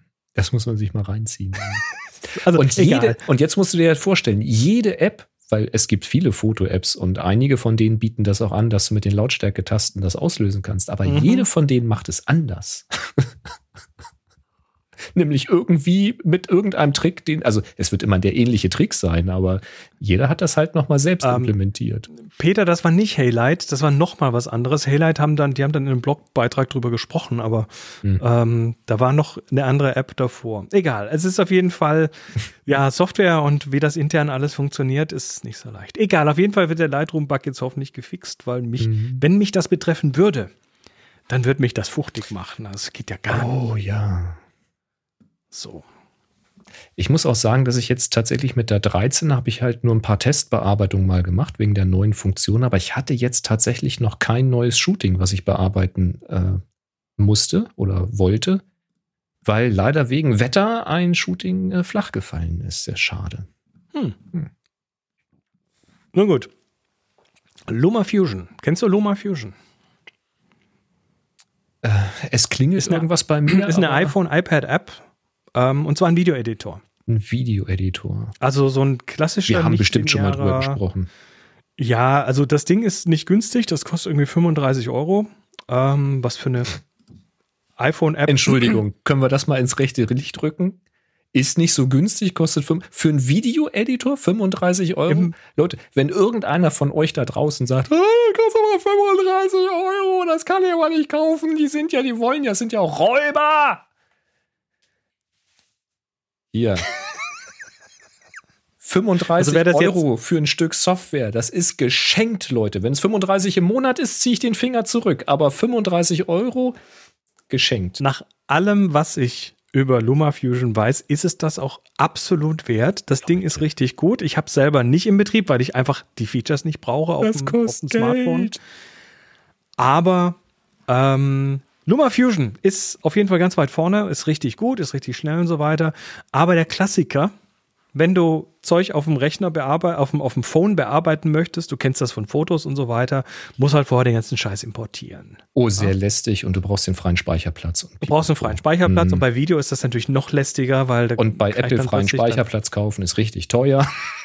wenn du Müssen wir jetzt nicht iPad in die Tiefe brauchst. gehen, das ist, äh, da kann man wirklich sich über den Preis aufregen. Ja, deutlich. So, äh, LumaFusion hat jetzt tatsächlich ähm, das umgangen. Und zwar mit der Version 4.1.1 Und auf den iPhones 15, also die mit dem USB-C-Anschluss, mhm. ist jetzt das erste Mal überhaupt eine App in der Lage, direkt von der SSD zu editieren. Ah, live über die, über die externe Schnittstelle. Live arbeiten. über USB-C von einer angeschlossenen SSD. Bevorzugt möglicherweise nicht SanDisk, aber ähm, ja, also du musst jetzt tatsächlich bei LumaFusion 4.1.1 braucht iOS 15.2 mindestens. Mhm. Ähm, brauchst du nicht mehr alles aufs Phone schicken, sondern und oh, iPad, cool. sondern kannst das quasi direkt live auf der Platte machen. Das Erste ist, App, die das kann. Oh, das ist cool. Uh, ähm, iPad, auch iPhone? Ja, auch iPhone. Jetzt mit USB-C dann, also das neue, das iPhone 15 dann. Du brauchst das 15, ja. USB-C-Anschluss. Okay. Und iPad, alles, was USB-C hat wahrscheinlich, also die neueren iPad Pro und davon äh, gehe ich aus. Air oder so, das glaube ich auch schon. Ja, genau. Okay, das ist, das ist gut, weil das hebt natürlich dann ähm, die, die iPad-App zum Beispiel auf ein ganz neues Niveau, ne? wo man so, das wird ein bisschen handlicher, wenn du direkt mit den externen Datenträgern hantieren kannst. Das wäre ja was, was ich mir tatsächlich dann für Lightroom auch noch wünsche. Weiß ich nicht, ob das, ich meine, das geht noch nicht in der Mobilversion auf dem iPad. Müssen wir mal ausprobieren. Wenn jemand von euch ein iPad hat oder ein neues iPhone 15 mit USB-C, kann man mit Lightroom Mobile direkt, weil, weil man kann ja auch offline Bilder bearbeiten mit dem, mit dem neuen Lightroom. Ich glaube nicht. Kann man da direkt, ohne vorher zu importieren und wieder zu exportieren, auf einer externen Platte? Das, das, vielleicht kommt es aber noch. Das wäre schon toll. Ja also wie gesagt, LumaFusion macht's vor und das scheint auch völlig okay so zu sein. Also Apple, Apple hat sie nicht aus dem Store geworfen. Ähm, da gäbe es, glaube ich, auch Aufstand, weil ich alle mhm. Leute, die das nutzen, das Tool, sind halt völlig begeistert davon. Ich könnte mir vorstellen, die Schnittstellen sind ja da. Also ich, man wird wahrscheinlich schon irgendwas lokal puffern müssen, könnte ich mir vorstellen, wenn du solche ich Bearbeitungen Ich kann mir vorstellen, machst. dass der lokal mit Proxys arbeitet oder sowas. Eventuell. Aber du kannst auf jeden Fall mit Full uh, Resolution quasi. Das ist schon spannend. Ich meine, vielleicht, es ist, ich habe jetzt sowas nicht hier, um es ausprobieren zu können, aber vielleicht geht ja mit den neuen APIs auch ein File Open ähm, direkt auf der externen Platte, also über ein Copy hinaus, sondern eben direkt. Davon gehe ich aus. Open ja. und Safe. Und das, davon gehe ich aus. Das wäre ja. schon cool. Ja. Tja. Muss halt so stabil sein und das ist natürlich das Erstaunliche, dass, äh, ja, dass die Schnittstelle das hält, also ohne Daten zu droppen oder die Verbindung mal für eine Mikrosekunde zu verlieren oder sowas. Das muss ja, muss ja flüssig Also hier ist sogar ein Systemdialog, ne? Der sagt hier Turn, mhm. oder ist das ein System, ich weiß nicht, ob es ein Systemdialog ist, aber äh, Turn, Turn, on, External, External Drive Editing. Mhm. Ich, ich mache jetzt mal eine Vorhersage. Ich glaube, es wird demnächst, weil du hast natürlich, Video editieren heißt natürlich, dass hier die kleine Batterie in dem Phone relativ schnell und die muss dann auch noch die SSD betreiben, mhm. äh, dass die natürlich relativ gut gestresst wird. Ich äh, könnte mir schon vorstellen, dass es bald auch so Produkte gibt, wenn es es nicht eh schon gibt, die Platte und Batterie kombinieren. Also stell dir ein Akku-Pack vor, der gleichzeitig ja. eine SSD ist. So, so, eine, so eine Powerbank. Gibt sowas? Lass uns mal wissen. Also es gibt so, es gibt ähm, hier äh, Akkugehäuse mit Platte und sowas drin. Sowas habe ich schon gesehen, so als, als äh, Speichertank, ne?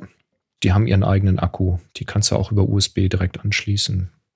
Könnte funktionieren. Ja, aber das sind ja, das sind. Aber das sind dann ja, drehende Platten. Äh, was auch immer. Also auf jeden Fall, äh, ich kann mir das so vorstellen, so, so, so, sowas.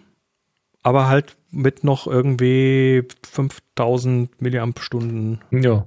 Batterie. Doppelte drin. Dicke oder sowas, noch ein Akku hinten drauf. Oh. Wieso Schauen wir mal. Mhm. Oder eine Batterie als, als SSD-Gehäuse, wo du dann so diese so reinschieben. Egal. Also, ja. Finde ich, finde ich cool. So fünf, dass das fünf SD-Steckplätze an der Seite, so zum Bestücken. das heißt dann Hub, dann einer, ein Steckplatz ist dann die Platte. Das ist, das, ist so ein, so ein RAID 5 mit SDs oder so. Äh, nein. Nein, nein, nein. Wahrscheinlich nicht. Wahrscheinlich nicht. Ich habe einen Videotipp. Es gibt einen YouTube-Channel, der heißt Ich habe einen Kommentar dazu. Also es gibt einen Video, also es gibt einen Video-Channel, einen YouTube-Channel, heißt Project Process X mhm. und äh, der dokumentiert so so so ähm, ja so Herstellungsprozesse. Mhm. Und äh, die haben, das kam übrigens auch von Martin und von Wilhelm hier noch äh, rein, äh, die haben gerade ein Video darüber über Sigma und wie sie Objektive herstellen. Mhm.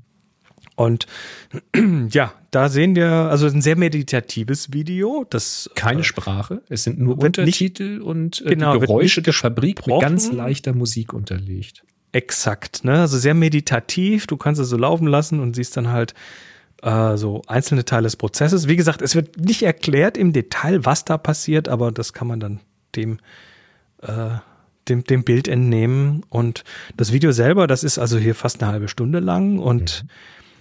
Es ist, also ich, ich finde es, ich finde es faszinierend. Und das sind jetzt Objektive, die wahrscheinlich wieder so ein bisschen die Higher Class, Higher End Objektive sind. Also Sie bauen dann äh, 247028 DGDN Art zusammen. Hm. Richtig. Und äh, man sieht also, ähm, zumindest bei den etwas teureren Objektiven, diese Produktion ist schon verdammt viel Handarbeit. Das ist wirklich, da, also das, da, da, ist, da, da ist nicht so viel automatisiert, wie man glaubt. Ja, es ist vor allen Dingen mehr Hand, also Handarbeit an Stellen, mehr Handarbeit sowieso, als ich dachte, aber auch Handarbeit an Stellen, wo ich im Leben nicht mit gerechnet hätte. Also ja. Was ich noch einigermaßen vielleicht so nachvollziehen kann, ist, ähm, diese Linsen, die werden halt geschliffen, poliert. Das ist ein Arbeitsprozess in mehreren Schritten und so. Das kann man sich da anschauen. Ist erstmal so für sich ganz spannend. Das ist natürlich roboterisiert, wenn auch nicht so schnell, wie ich mir das vorgestellt hätte. Ähm, aber dann hinterher wird das Ergebnis vom Menschen per Auge auf Kratzer und Störungen geprüft. An, an, einem recht dunklen Arbeitsplatz mit einer speziellen Lampe, wahrscheinlich so ein bisschen Streiflicht und dann wird halt geguckt. Offensichtlich kann das Auge das eben doch schneller und besser als eine Maschine. So, sei es drum, kann man machen. Dann werden aber auch gegen diese chromatischen Aberrationen zwei Linsen miteinander verbunden. Du brauchst halt eine konvexe und eine konkave, um diese Apparation auszugleichen. Hat ja, so auch schon mal. Tupel sogenannte. Genau, so ein Tupel. Und äh, das, diese beiden Linsen werden dann von Hand miteinander verbunden. Da gibt es so einen Spender, der dieses, geklebt, dieses ja. Bindemittel, das kommt wohl in einer definierten Dosis raus. Da wird also von Hand eine Linse drunter gehalten und dann von Hand die andere Linse draufgesetzt. Das Wie so ein da, Seifenspender so. Ja, und ja. da habe ich schon nicht mit gerechnet. Das fand ich schon überraschend. Dann gibt es einen Prozess, da wird die Kante, also die Außenkante einer Linse schwarz gefärbt, um eben ähm, Störungen und Reflexionen zu äh, unterbinden oder zumindest zu minimieren. Und das ist auch ein Prozess, wo diese Tinte, diese Farbe am äußeren Rand mit so einem Schwämmchen von Hand aufgetragen wird. Also die, die Linse wird von Hand auf einen Drehteller platziert. Das sind gleich so drei oder vier Stück. Ähm, dann drehen die sich da und dann wird eben so ein Schwämmchen dran gehalten in mehreren Arbeitsgängen, um das dann einzufärben. Da habe ich dann schon gedacht, ähm, what? das könnte doch ein Automat vielleicht auch. Weißt du, äh, Automatisierung ist ja wirklich, also du, du musst da, das ist, glaube ich, eher eine Kosten-Nutzen-Rechnung, weil ähm, die Frage ist, was kostet das, das mit den Menschen machen zu lassen und was würde es kosten, das zu automatisieren ja, und ab und wie viel Stückzahl und wie schnell muss dann, es sein, ne? würde sich das amortisieren, ne? Ja. Und ich, es gibt halt einfach viele Länder, wo dann vielleicht die Möglich. Lohnkosten nicht so hoch sind. Man weiß nicht, es sich wer total das lohnt, dass man das von Hand macht. Ja. Es ist ja nicht immer dieselbe Person an jedem dieser Posten, sondern es werden ja verschiedene Qualifikationen ja, sein, die an den Posten sitzen. Und Aber der Knüller, der absolute Knüller, wo ich irgendwie sage, haben Sie das fürs Video gemacht oder ist das Ihr Ernst? Die Beschriftung, die fucking Beschriftung auf der, diese Entfernungsskala, auf dem Fokussierring außen. Also ihr wisst, wo da so ein, diese. Da ist eine eingefräste Zahl und. Da ist ja so, so, so, eine weiße Schrift auf dem schwarzen Objektiv und da steht eine Entfernung ja. drauf mit so einem Strich und dann gibt's das Unendlich-Symbol und dann gibt's noch das FT für Feet oder eben bei uns dann eben ein M für Meter oder so. Und diese Schrift, diese weiße Schrift wird da manuell von einem Menschen reingeschrieben. Bist du dir sicher? Weil ich habe mir das Video auch angeguckt und ich habe nur gesehen, dass da oder ganz kurz jemand schreibt, ich glaube, das wird ich glaube, das wird nur korrigiert. Ich glaube, das kommt aus der Maschine und wird dann vom Menschen noch korrigiert, wenn die Maschine das nicht hundertprozentig hingekriegt Also guckt euch das mal an, weil also wenn das wenn das da jemand wirklich reinschreibt, also wow. Also Kalligrafie vom Feinsten wäre das ja. Also alle Achtung an Sigma, dass die. Und, und vor allen Dingen im nächsten Schritt, der macht so einen Cut und dann siehst du, wie halt per Laser ähm, die Produktbeschriftung und die Seriennummer oder sowas eben eingraviert wird. Und da habe ich mir gedacht, dann kann das andere doch auch ein Laser machen. Wo ist denn jetzt das Problem? Na, das hat aber mit Optik und Haptik und so zu tun. Das irre. Völlig irre. Immerhin naja. werden die, werden die Ringe werden, äh, werden automatisch lackiert. Also, also ich finde es faszinierend. Ja. Tja, also es, es ist äh, ziemlich cool erstmal von Sigma, dass sie so einen Einblick überhaupt zulassen, weil das ist ja auch, ne, da, also mhm. manche Firmen wollen ja gar nicht, dass man sieht, wie es gemacht wird. Ähm, Wobei das in wahrscheinlich Fall, in der Branche offene Geheimnisse sind, ne? In diesem Fall ist es, ja, ich, also da werden sicher keine Betriebsgeheimnisse rausgelassen. Mhm. Äh, in diesem Fall ist es halt auch, ne, also Sigma hat an dieser Stelle nicht irgendwo ja, du, eine. Ja, das, das, da hast du gerade das. Ja, aber das. So, und guck mal, da wird, das F ist vorher nicht da, und jetzt kommt das T da noch mit hin? Ja, wenn das Objektiv richtig teuer ist, dann kann man das schon machen. Also entweder wird nur die weiße Farbe aufgebracht in eine vorgestanzte Rille, das wäre denkbar. Ja, das ist so. Das ist natürlich vorher in irgendeiner Form reingraviert worden. Ganz klar. Muss man ich nur mit Farbe füllen. Quasi. Man müsste also mal fragen, ob das von Hand graviert ist und ob man gegen einen Aufpreis eine, eine spezielle Beschriftung bekommen kann. In Kursiva oder so. Super. Schreib, Kindergarten, Schreibschrift. Ähm, also ich es ist cool. ein Objektiv mit Comic Sans. es ist cool, dass genau. Es ist cool, dass sie das, dass sie da den Einblick äh, zugelassen haben. Es ist kein Werbevideo in dem Sinne. Da wird nichts erzählt über wie toll das Produkt doch ist und so weiter. Ja. Und es ist meditativ und ich würde jetzt sagen, okay, das ist jetzt Sigma, das sieht bei den anderen nicht wirklich anders aus. Davon gehe ich jetzt das aus, dass Canon und Nikon und, mhm. und äh, Tamron und so weiter, dass bei denen die Produktion nicht wirklich anders aussieht. Aber es ist schön, das mal so in, in dieser Ausführlichkeit zu sehen und ähm, ja. Und es ist ja, ein, ein sehr, wie gesagt, ein sehr angenehmes Video, weil ähm, da quatscht niemand irgendwie tot oder führt irgendwelche Interviews, wo sowieso keine schlauen Antworten rauskommen, weil das alles nur irgendwie Marketing-Sprech ist.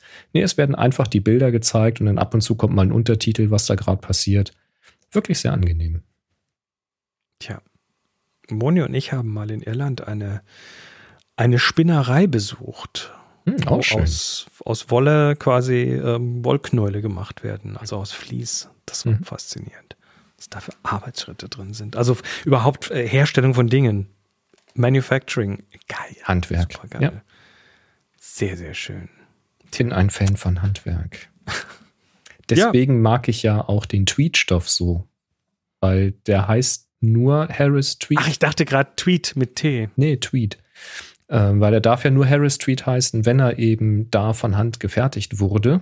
Und da gibt es nicht mehr so viele Webstühle und nicht mehr so viele Menschen, die das tatsächlich machen. Und das ist faszinierend, dass das trotzdem ausreicht, ähm, um den Markt damit zu beglücken. Also Comic Sans und Christian sagt dann noch Regenbogenfarben. Sehr gut. Buntes Comic Sans. Irisierend, sagt man und auch. Ich hätte gerne eine irisierende Frontlinse. So, jetzt kommen wir zu einer kleinen Ankündigung, die eigentlich eine Abkündigung ist, weil am Wochenende waren die Leoniden. Und ich ha, schade. war ja, ich, ich, ich, ich war eh bewölkt. Ich hatte, es, ich hatte es nicht auf dem Schirm, aber war eh bewölkt, genau. Die Leoniden sind ein jährlich wiederkehrender Meteorstrom. Und zwar Mitte November äh, haben die ihren Höhepunkt. Und das sind also äh, Sternschnuppen auf gut Deutsch. Und äh, davon mal so äh, in normalen Jahren mindestens so 10 bis 15 pro Stunde. Und dann oszilliert das so. Alle 33 Jahre kommt dann so ein Peak, der sich so über ein paar Jahre aufbaut. Und da reden wir dann von irgendwie mehreren Hunderten pro Stunde. Uh, okay. der, der, letzte richtige Peak, der war wohl ähm, so um 2000 rum. Das heißt, der nächste wird irgendwann in den frühen 2030ern dann abgehen, also Mitte November in den Kalender schreiben. Ähm, ist aber auch kein eins, ist kein binäres Ding, ne? Also das hört nicht einfach auf. Das ist nicht einfach 17. November und fertig, sondern die sind jetzt noch ein paar Tage wohl ein bisschen aktiver. Also wer Sternschnuppen sehen möchte und freien Himmel hat, ähm, könnte sich da mal ein bisschen äh, umtun. Das ist wahrscheinlich so ein bisschen wie wenn man äh, durch so ein durch so ein Wasserfall Vorhang durchgeht nee. in so eine Grotte rein. Du wirst schon vorher nass, dann wirst du richtig nass und dann wirst du immer noch nass gespritzt, wenn du schon drin bist. Ist aber auch tatsächlich so ähnlich, muss man sich das auch vorstellen, weil ähm, also die Leoniden heißen deshalb so, weil sie im, im äh, weil sie, weil sie aussehen, als ob sie aus dem Sternbild des Löwen Leo kommen. Deshalb die Leoniden. Das ist so ein bisschen, wie kennst du das, wenn du im Winter in der Nacht bei Schne Schneefall fährst? Hm. Dann sieht das so aus, als ob das alles so aus einem Punkt auf dich zukommt. Mhm. Ist im Grunde genau dasselbe. Ist im Prinzip genau dasselbe und im Prinzip äh, bewegt sich die Erde quasi durch den durch das Trümmerfeld des Kometen Tempel Tuttle, der mal irgendwann zerbrochen ist und einmal im Jahr fliegen wir da halt durch mit der Erde. Mhm. So wie wenn du mit dem Auto nachts durch Schneefall fährst. Mhm. Deshalb und sieht das aus, als ob das aus einer Ecke kommt. Ähm, ja, also Mitte November in den Kalender schreiben. Oder jetzt noch ganz schnell rausgehen und gucken, aber bei uns hat es heute den ganzen Tag geregnet. Ja, hier auch. Der Himmel ist ein bisschen, äh, ja, ein bisschen zu. Ähm, aber keine Sorge, denn schon im Dezember kommen die nächsten äh, Meteore. Und zwar die Geminiden. Und die heißen deshalb so, weil sie aus dem Sternbild Gemini, also dem Zwillinge, ähm, zu kommen scheinen. Und äh, das ist, hm, genau, das kommt nicht von einem kaputten Kometen, sondern von einem Asteroiden, der irgendwo mal zerbrochen ist. Und äh, der Höhepunkt wird so am 13. bis 14. Dezember sein. Und da scheint wohl tatsächlich noch deutlich mehr zu kommen. Da reden wir, wenn ich das richtig gelesen habe, von äh, 120 oder mehr Meteoren, also Sternschnuppen pro Stunde unter optimalen Bedingungen. Das ist heftig. Und wenn man das jetzt fotografieren will, dann ist es natürlich hilfreich, ein lichtstarkes Objektiv zu haben. Richtig. was man gen Himmel richten kann, vielleicht auch gerne etwas weitwinkliger, damit man mehr Richtig. vom Himmel sieht. Und wenn man es dann äh, hinbekommt, eine Belichtungszeit eben zu wählen, die etwas länger ist. Also wie lange wird so eine Sternschnuppe im Himmel zu sehen sein? Zwei Sekunden vielleicht, also ein, ein zwei Sekunden. Also wichtig ist erstmal das Sternbild zu finden. Mhm. Dafür braucht man Werkzeuge. Gibt es halt so, so Astro-Tools, wo du dann so per Augmented Reality so einfach mal ja, ja, genau. gucken kannst. Gibt so Apps, genau, die das machen. Der freie Himmel ist wichtig. Gibt es gibt Kamera auch ganz altmodisch Webseiten, wo man sehen kann, in welche Himmelsrichtung, Horizont und wie hoch über Grund und dann zu welcher Uhrzeit, weil das bewegt sich. Zu welcher sich. Uhrzeit? Ach was. Beziehungsweise die Erde bewegt sich. Ja, der Himmel bewegt ja, dann sich, das war schon immer so. brauchst du eine hohe ISO, die ist äh, in diesem Fall, ähm, ja, weil, weil halt so Sternschnuppen auch meistens recht flott sind. Ähm, ja, du kannst halt nicht, also du kannst schon 30 Sekunden belichten, aber wenn es halt nur zwei Sekunden leuchtet, dann sollte das eben schon stark genug sein, dass man auch was sieht auf dem Bild. Ne? Also die Geminiden sollen bekannt sein für ihre Helligkeit und für ihre relativ, relativ langsamen und intensiven Meteore. Hm, okay. Deshalb, äh, also ich habe online gefunden, da reden welche vom besten Meteorschauer des Jahres. Also ich bin nicht der Profi in äh, der Fotografie von so etwas, aber ich würde äh, sagen, experimentiert mal mit längeren Belichtungszeiten. Ich würde vielleicht mal so fünf bis zehn Sekunden anfangen mhm. und dann gucken, dass ihr vielleicht irgendwas habt, wirklich mit einer starken Offenblende, Blende 2.8, Blende 2, Blende 1.8, ähm, irgend so etwas. Es hilft dann tatsächlich mit modernen Kameras, also ohne Spiegel, ne, mit spiegellosen Kameras, äh, die Lupe mal einzuschalten. Ähm, dann schaut mal im Menü, da gibt es häufig ein Menü, wo man sagen kann, ähm, ich möchte, dass das Sucherbild aufgehellt wird. Und dann habt ihr ein sehr, sehr langsames Sucherbild in der Nacht. Das zieht dann auch stark Schlieren, wenn ihr die Kamera bewegt. Aber wenn das auf dem Stativ steht, dann habt ihr tatsächlich die Möglichkeit, eben manuell auf die Sterne zu fokussieren. Das ist in der Regel eben bis unendlich und ein Stück wieder zurück. Ähm, ja, und dann macht ihr einfach mal ein paar Belichtungen und schaut dann mal. Das ist auch wieder ein Vorteil bei der digitalen Fotografie, dass man ja gleich eine Rückschau haben kann, ähm, ob ihr welche gefangen habt. Mit einer Olympus könnt ihr natürlich das noch raffinierter machen. Da könnt ihr dann eine Belichtung, äh, eine Belichtungszeit einstellen. Das kann auch eine etwas längere Belichtungszeit sein und könnt sagen, das ist jetzt meine Basisbelichtung und dann geht ihr auf das Live Composite. Da müsst ihr das Drehrädchen irgendwie bis fast zum Ende quasi durch äh, äh rotieren.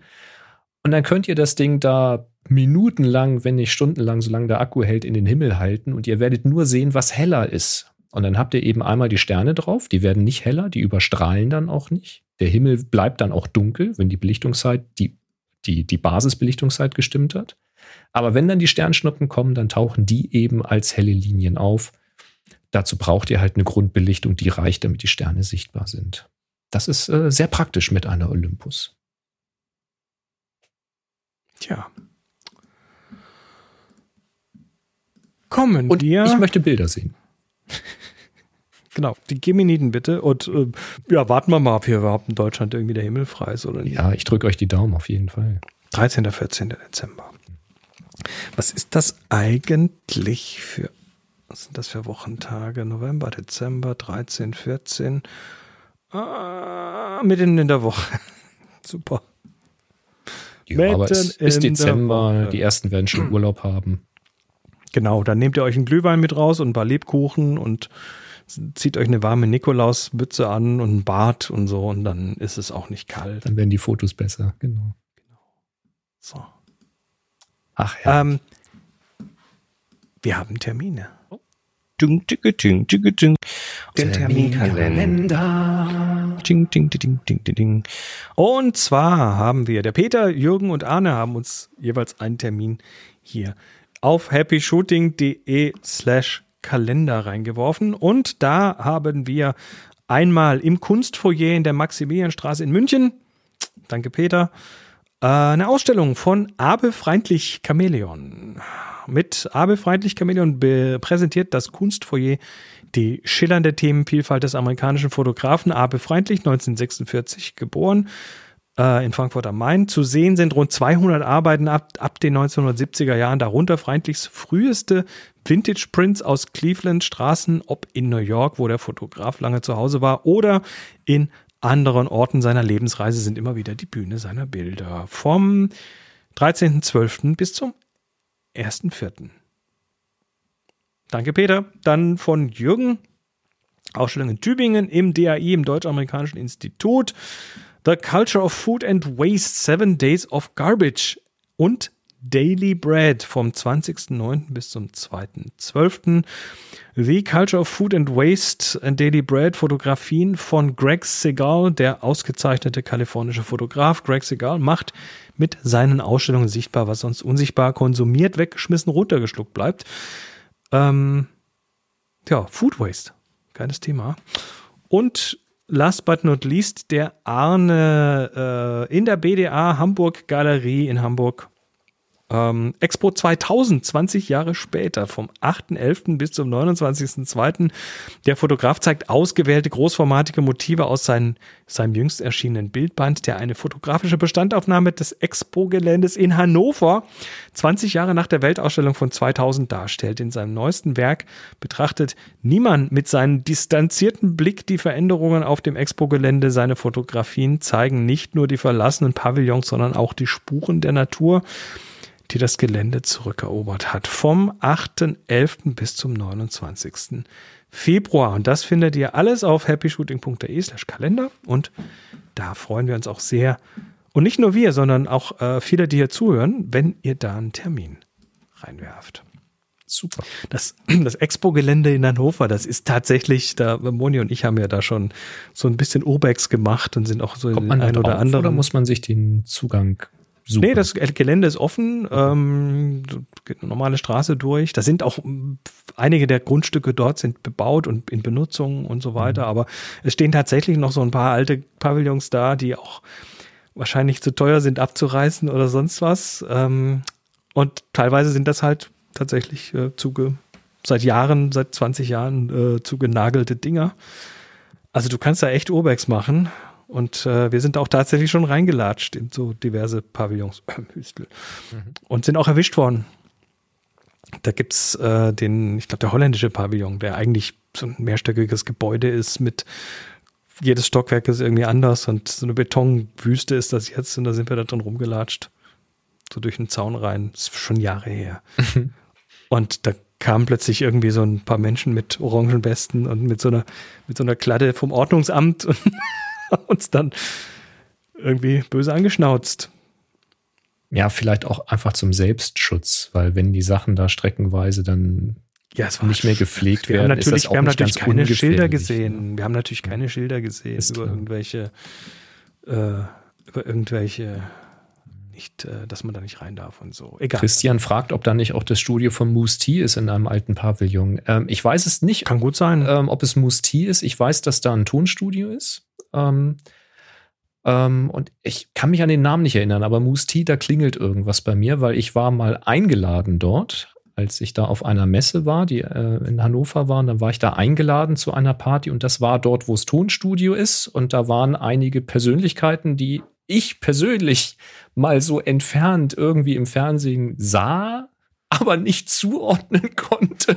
Und ich habe mich normal mit den allen unterhalten und hinterher hieß, ja, du hast die sowieso getroffen. Bist du irre? Wie ist die denn so privat? Und der und den hast du auch? Oh, ist das Wahnsinn. Hast du die Karte von dem? Kannst du den anrufen? Und ich sage, weiß ich jetzt, habe ich jetzt nicht gefragt. Hätte er mir wahrscheinlich gegeben, aber warum soll ich? Keine Ahnung, wer das war.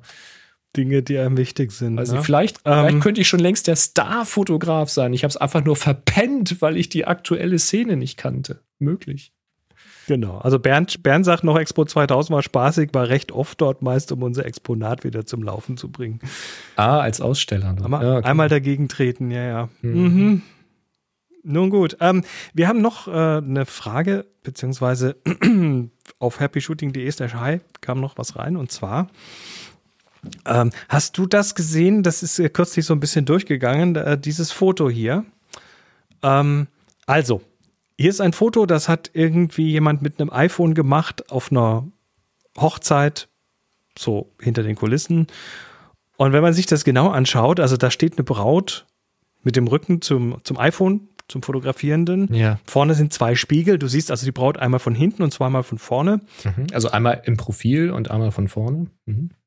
Genau. Und äh, du siehst, wenn du genau hinschaust, halt, dass diese drei Mal, die die Braut da drauf äh, ist auf dem Bild, dass die drei Male sie eine unterschiedliche Armhaltung hat. Ja, einmal im, im Profil sind die Arme eben ausgestreckt nach unten. Da, wo wir sie von hinten sehen, da ist der rechte Arm angewinkelt und auf dem Bild im rechten Spiegel, wo wir sie von vorne sehen, sind eben beide Arme vorne zusammengeführt und angewinkelt. Mhm. Ja.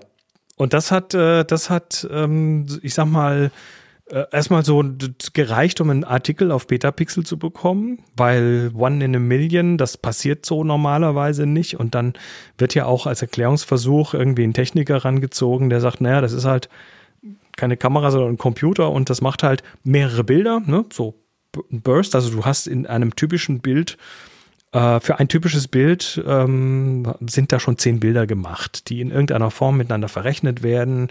Äh, Teile bevor du auslöst, Teile nachdem du ausgelöst hast und dann äh, wird da gefused und kombiniert und KI und hier noch was bearbeitet und da noch und hier noch ein bisschen Schärfe rausgezogen und geguckt, welches von denen nicht verwackelt ist und was weiß ich alles.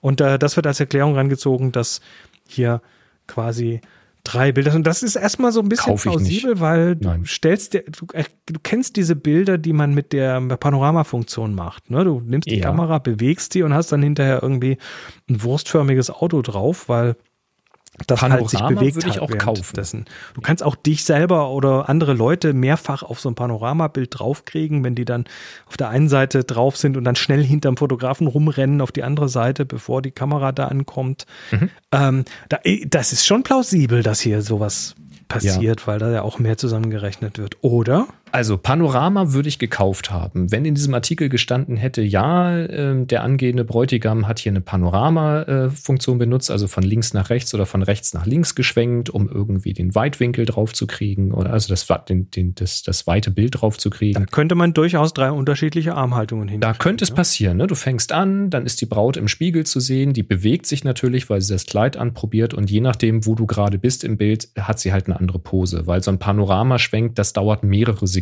das hätte ich gekauft. So, das Also in den Kommentaren passieren. steht das, steht das auch drin. Da sagt auch jemand in den Kommentaren, naja, ist halt Panorama gewesen. Genau, für Sagt, Panorama. sagt aber der Artikel selber nicht. Der Artikel sagt aber nicht, dass es ein Panorama ist, sondern dass es in einem Schuss entstanden ist. Ich meine, das ist jetzt auch, kannst auch sagen, Panorama ist auch ein Schuss. Ja, startest, machst einen Schwenk und Ein langer Schuss. Ja. Aber die Erklärung von dem Techniker, angebliche Erklärung oder mutmaßliche Erklärung des Technikers, dass das bei einem normalen Foto, also ohne Panoramafunktion, durch die mehreren Bilder, die in schneller Folge gemacht werden und der Verrechnung passiert, kaufe ich nicht. Weil das passiert, also wenn überhaupt im Bruchteil einer Sekunde. Und so schnell bewegst du deine Arme nicht.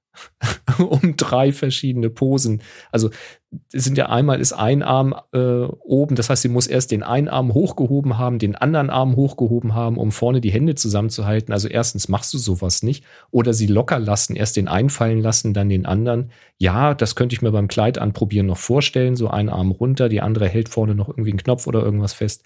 Aber sorry, so schnell Ne? Jochen sagt auch, das ist die Zeitverzögerung wegen Lichtgeschwindigkeit. Also sie muss sich halt sehr schnell bewegt haben. Nee, ich weiß, wie das geht. Also, Und, äh, wenn, das, no. wenn das jetzt irgendwie so eine Magic Show auf der Bühne wäre, mhm. dann hättest du da zwei Rahmen hingestellt und ja. äh, ein Drillingspaar genommen. Ja, zum Beispiel. Die sich dann alle gleich anziehen und sich aber unterschiedlich bewegen. Und einfach Spaß haben, genau. Und dann ist das, ich glaube, das ist eher so wie so ein Kornkreis ist das. Also da, irgendjemand lacht sich gerade tot. Ja, ich glaube auch, das ist ein absoluter Scam, also ein Spaß-Scam an dieser Stelle, um einfach mal Aufmerksamkeit zu erhaschen. Und entweder ist es ein Panorama oder wie du sagst, Drillinge oder halt Doppelgängerin. Ähm, das ist, es ist Quatsch. Oder es ist tatsächlich eine Bildbearbeitung und das ist gefaked. Ganz ehrlich, die, die Erklärung, die da drin steht, ich kaufe sie nicht. No, no, no. I'm not convinced. Das ist gut. Ja. Haben wir sonst noch Fragen? Ja, HS-Fragen haben wir noch. Zwei Stück. Ähm, kurze Kapitelmarke hier so. Und zwar der Jörg hat gefragt, das kann ich auch erstmal nur weitergeben. Ich weiß nicht, ob du eine Antwort haben könntest. Die Frage, wie transportiert ihr euren Fotoapparat, wenn ihr mit dem Fahrrad unterwegs seid? Ich suche für meine UM1, also die Olympus, nach einer Lösung, die einen schnellen Zugriff erlaubt, aber die Kamera schützt. Bislang transportiere ich die Kamera eingewickelt in ein selbsthaftendes Tuch, in einer hinteren Packtasche. Wenn ich bei dieser Lösung die Kamera in, die, äh, in der Hand schussbereit habe, ist das Motiv schon lange weg. Freue mich auf eure Antworten. Und da gab es natürlich als Antworten, ähm, es wurde im Slack schon Lenkertasche, diskutiert. oder? Es gibt solche, solche, ähm, wie heißen die denn? Diese Slings gibt es, die du so an so einem Diagonalgurt trägst. Du kannst auf den vorne an Lenker so eine Tasche machen, wo, da ist so eine Kamera drin und Lenkertasche wäre auch eine Idee. So ein Körbchen vorne. Also jetzt ohne Naja, Quatsch. nee, das muss schon okay. zumachbar sein. Ja, kannst Stell dir vor, du hast so ein, so, ein, so ein Bastkörbchen und dann fährst du über ein Schlagloch und dann fliegt der im hohen dann fliegt der im hohen Bogen der Pudel und die Kamera weg aus dem Körbchen. Möglicherweise. Das geht nicht, nee. Ja. Uh -uh. Aber eine Sling wurde durchaus angeregt. Ähm, sowas hatte ich tatsächlich auch mal. Die müsste stabil sein beim, beim Fahrrad. Definitiv. Sowas hatte ich getestet. Das ist dafür mal gemacht worden. Also, ähm, was es zum Beispiel auch gibt, hier die, ähm, die äh, Daily Messenger Bag von Peak Design, die ich habe. Da gibt es ja auch eine kleinere Variante. Wenn man jetzt wirklich nur die OM1 mitnimmt und nicht noch so viel Zubehör, dann gibt, reicht ja die kleinere davon. Die kannst du auch diagonal dir äh, über die Brust hängen und nach hinten machen. Und da gibt es auch noch so einen zweiten Gurt, den du dann unterm Arm sichern kannst, damit die auf dem Rücken bleibt. Also da, die wurde auch damit beworben, eben fürs Fahrrad. Ich kann damit nur nicht aus der Praxis dienen, weil ich kein Fahrrad habe. Also den Einsatzzweck habe ich schlicht und ergreifend nicht. Aber so in diese Richtung würde ich mich umschauen. Und wenn noch jemand von euch da draußen einen Tipp hat, dann antwortet doch dem Jörg mal entweder auf happyshooting.de hier zur Folge 828 oder eben im Slack im äh, HS-Fragen-Kanal. Und Christian hat noch eine Frage und zwar sagt er, nutzt, hier nutzen doch sicher einige den Peak Design Capture Clip. Trägt den jemand erfolgreich am Hosengürtel? Hintergrund meiner Frage ist, dass ich Clips zwei, zweier anderer Hersteller, günstige No-Name und PGY Tech mittlerweile mit drei verschiedenen Gürteln kombiniert habe, aber immer irgendwie unangenehme Druckschmerzen an der Hüfte hatte. Auch bei kleinen Festbrennweiten und somit wenig Gewicht. Bevor ich nun das Original in das Original investiere und oder auch noch das Pro Pad mitkaufe, die Frage nach Erfahrung diesbezüglich. Ähm, also das ja? Pad, ich kann nur mal zeigen, wie das aussieht. Das ist hier so ein Teil hier vom, vom Sponsor gibt es das zum, zum Beispiel. Und das ist hier so ein, so ein ähm, Ding, was man sich eben an den Gürtel dran macht und dann hängt das, dann ist das quasi abgepolstert gegen den Körper und mhm. er drückt dann auch nicht so. Wie gut das ist, weiß nicht. Kannst du was dazu sagen? Ähm, dieses kleine Pad kenne ich tatsächlich nicht. Was ich hier getestet habe, und zwar gleich in der extremen Weise, war eben der Peak Design Gurt, wo so ein größeres Pad mit dran war. Das war so ein größeres ovalartiges Teil. Was dann aber, ah nee, Moment, es gibt, es gibt hier das von, von ähm, Spider. Das ist mehr Ach, so was Größeres. Könnte sein, dass es das von Spider war, ja, stimmt. Und dann gibt's auch noch irgendwelche längeren Dinger, die in irgendeiner Form auch noch so lange Objektive noch abpolstern nach unten. Die sind aber dann richtig groß. Aber also es war, es war was Größeres und ich hatte die 5D mit dem 100-400 dran und ich bin damit hier wirklich einmal durchs Dorf spazieren gegangen, habe Fotos gemacht, also immer wieder runtergenommen vom Gurt, habe Fotos gemacht, habe es dran gemacht, bin wieder fünf Minuten damit spazieren gegangen, äh, bin mal irgendwie 10, 15 Minuten raus ins Feld, habe da ein paar Bilder gemacht, bin wieder zurückgegangen und war erstaunt, wie gut ich das tragen konnte. Aber das war eben halt so ein breiter Gürtel mit so einem angesetzten Pad. Jetzt das hier ist noch was nur- Größeres von. nur am Ledergürtel, da würde ich jetzt mal behaupten, du brauchst, also es muss schon wirklich ein stabiler Gürtel sein, der auch wirklich fest sitzt. Also der nicht nur einfach ein Showgürtel ist, sondern der auch wirklich fest sitzt an der Hüfte. Und dann könnte ich mir vorstellen, dass du mit dem kleinen Pad eben eine kleine Kamera mit einem einfachen Objektiv da ganz gut mit abgepolstert bekommst. Aber ich habe keine Langzeiterfahrung. Ich habe das nur mal ausprobiert, weil ich das sehr neugierig fand. Und ähm, das Ding war's. Das ist das große von Spider. Das war dann das von Spider, ja. Das war's. Und das war sehr bequem. Mhm. Ja, gut. Also dann sorry von mir keine Ja. erste Handerfahrung zum Peak Design. ich auch nicht, aber das äh, könnt ihr mal in die Shownotes Genau. packen. Gern an die Community, wenn jetzt jemand von euch das hört und sagt, oh ja, habe ich, ist gut oder ja, kenne ich das Problem, ist vielleicht nicht das Richtige für den Christian, dann äh, gerne in die Kommentare, auch wieder happyshooting.de Folge 828 oder bei uns im Slack im HS Fragen-Kanal. Gut, gut. Äh, dann, dann wären wir jetzt theoretisch am Ende der Sendung, wenn wir nicht noch ein One More Thing hätten. Ich habe eine Foto-Challenge für euch. Die NASA-Astronauten, Astronautinnen Jasmine Mogbell und Laura, Laurel O'Hara ähm, haben während ihres Weltraumspazierganges was verloren. Und zwar eine Werkzeugtasche. Nein. Doch. Oh, das ist sehr unangenehm, weil die kann ganz schön Schaden verursachen. Ähm, ja, diese Werkzeugtasche ist jetzt ganz offiziell als Weltraumschrott klassifiziert. Die kannst du nicht mehr anfangen.